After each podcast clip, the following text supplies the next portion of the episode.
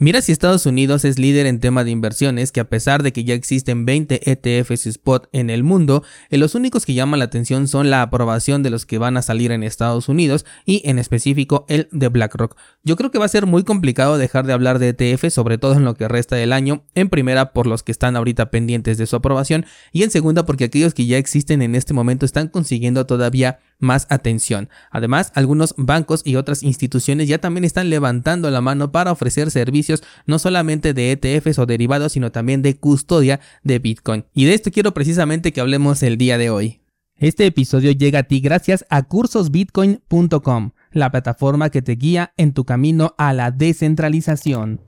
Descentralizado yo creo que el año 2023 va a ser el último año en el que las personas van a poder decir que Bitcoin no ha llegado a sus vidas, que no lo ven en cualquier lado, que no tienen ya una interacción con él, aunque sea de manera, eh, no lo sé, de manera visual o que ya se encuentra disponible en sus aplicaciones, a pesar de que aún no den el paso para utilizarlo. De por sí, la semana pasada ya una persona cercana a mi círculo me preguntó que qué pasaba en este momento con Bitcoin, que si estaba en muy buen precio o por qué ya lo veía incluso en Mercado Libre. Y es interesante porque yo sé que Mercado Libre y Mercado Pago son de la misma empresa, pero hasta el momento estaban digamos que separadas. Toda la promoción de criptomonedas yo la había visto personalmente en lo que es Mercado Pago, pero en Mercado Libre aún no me aparecía. Y estamos hablando de una plataforma que se dedica a otras cosas, que en este caso es a la compra-venta de productos en línea, a diferencia de Mercado Pago, que sí ya es una em, aplicación digamos que financiera en donde pues queda perfecto tener ahí, por ejemplo, activos como Bitcoin. Pero el hecho de que ya esté llegando a más personas, pues sí me parece bastante interesante. Tenemos, por ejemplo, el caso de PayPal, ya hemos hablado también de él en otras ocasiones,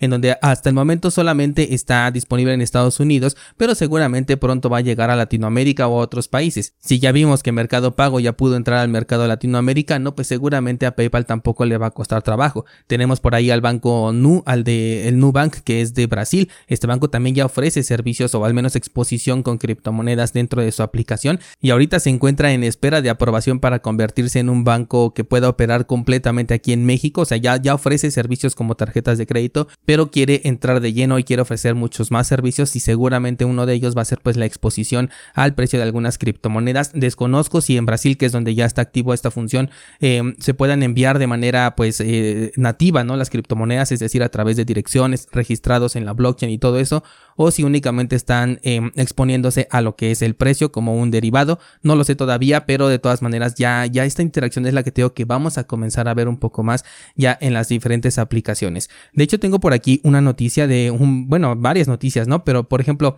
tengo al DZ Bank, el cual ya está también eh, levantando la mano y diciendo que quiere ofrecer servicios de custodia de Bitcoin. Ojo con esto porque el servicio de custodia significa que tú como usuario tienes tu Bitcoin, pero dices, no, a mí me, eh, a mí me genera estrés, ¿no? A lo mejor tenerlo en mi poder y saber que a lo mejor lo puedo perder, que me van a robar el celular, no sé, ¿no? Hay personas eh, que, que no están acostumbradas a tener la autocustodia de su propio dinero y además eh, pues a lo largo de todo el tiempo que hemos crecido con estas nuevas aplicaciones o incluso antes de que existieran los medios digitales pues con las instituciones bancarias como líderes o como concentradores de todo lo que es el dinero pues la gente viene acostumbrada a que ahí es donde se, se guarda el dinero no entonces seguramente van a tener mucha atracción estos servicios tal como te lo comentaba con la aplicación de Ledger que por supuesto para un descentralizado no tiene ninguna propuesta pero para otras personas que vienen de otros sectores y que no están acostumbrados tecnológicamente hablando a hacer las cosas por su cuenta, pues seguramente ni siquiera se van a detener en investigar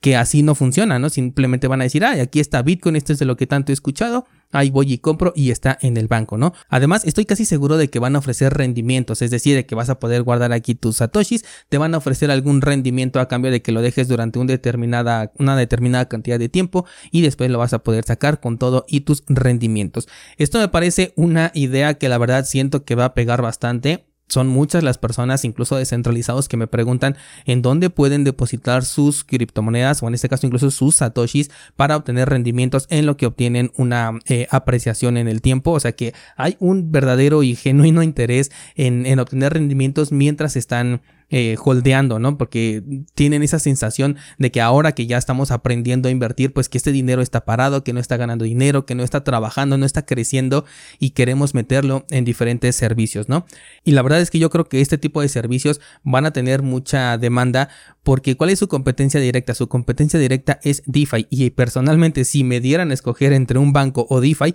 yo me iría por el banco. Sé que esto puede sonar controversial, pero de cualquier forma tú ya conoces cuál es mi postura al respecto. Yo no me voy por el interés que pueda eh, obtener con mis satoshis, sino por el riesgo que voy a correr al momento de depositarlos en una entidad ya sea centralizada o semi descentralizada como lo es DeFi, que en este caso yo prefiero no meterlo en ningún lado. Personalmente no me interesa el 40% que me puede llegar a dar DeFi, por ejemplo, ni tampoco me va a interesar el 10% o 5% que me pueda ofrecer una institución bancaria, porque en ambos casos yo tengo el riesgo de perder el 100% de mi balance. Entonces, si voy a comparar un 40% o un 10% de ganancia contra una posibilidad de perder el 100% de mis satoshis, definitivamente no es una eh, opción que a mí me interese y yo prefiero una autocustodia en donde lo único que tenga es la apreciación del activo, la cual no es para nada despreciable. De todas maneras, vamos a ser sinceros, ahí hemos tenido apreciaciones de más del 2000%. Lo que pasa es que tengo que tenemos esa sensación de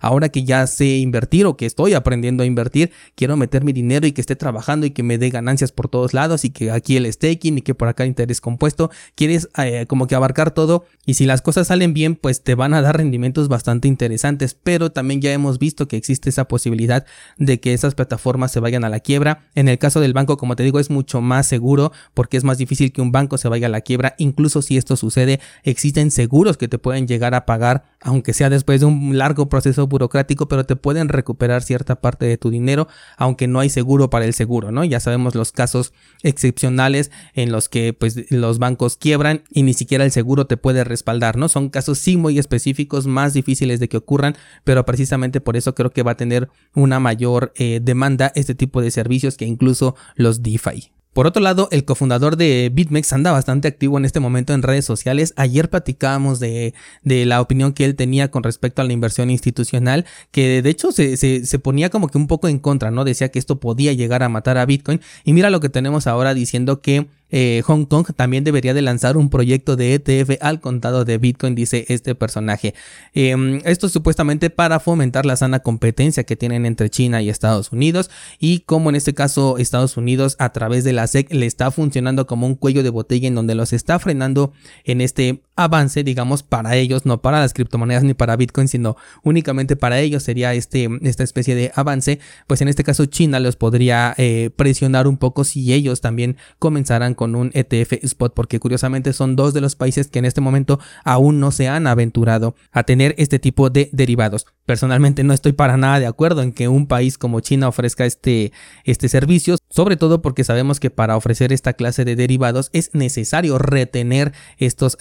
es decir, sacarlos del mercado y que se los queden, o sea, que tengan la custodia directamente una empresa que esté controlada por el gobierno chino.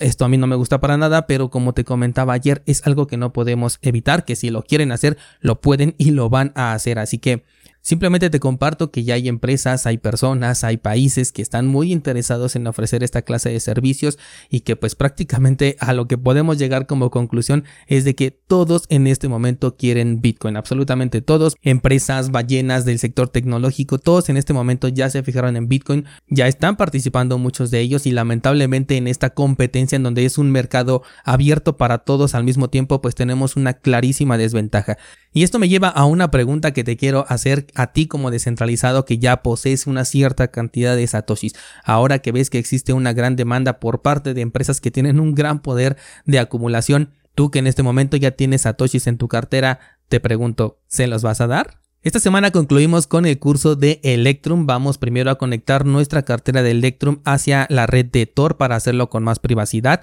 Esto desde el sistema operativo Windows. La semana pasada ya lo hicimos con macOS. También vamos a crear una cartera OnlyWatch en Electrum para poder únicamente verificar cualquier transacción o eh, poder hacer recepción de satoshis. Y finalmente vamos a cerrar con las conclusiones de este software que a mí personalmente me sigue pareciendo una buena alternativa. Además, la semana que viene vamos a comenzar nuevo curso, vamos a hablar de privacidad con Bitcoin paso a paso, te voy a ir explicando todo el ciclo completo desde que nos preparamos en nuestra interacción online con privacidad para recibir nuestros primeros satoshis hasta el momento de liquidarlos ya sea a través de una venta o de la compra de un producto o un servicio, todo con la mayor privacidad posible. Esto y más de 700 clases en cursosbitcoin.com. Eso será todo por el día de hoy, muchas gracias y hasta la próxima.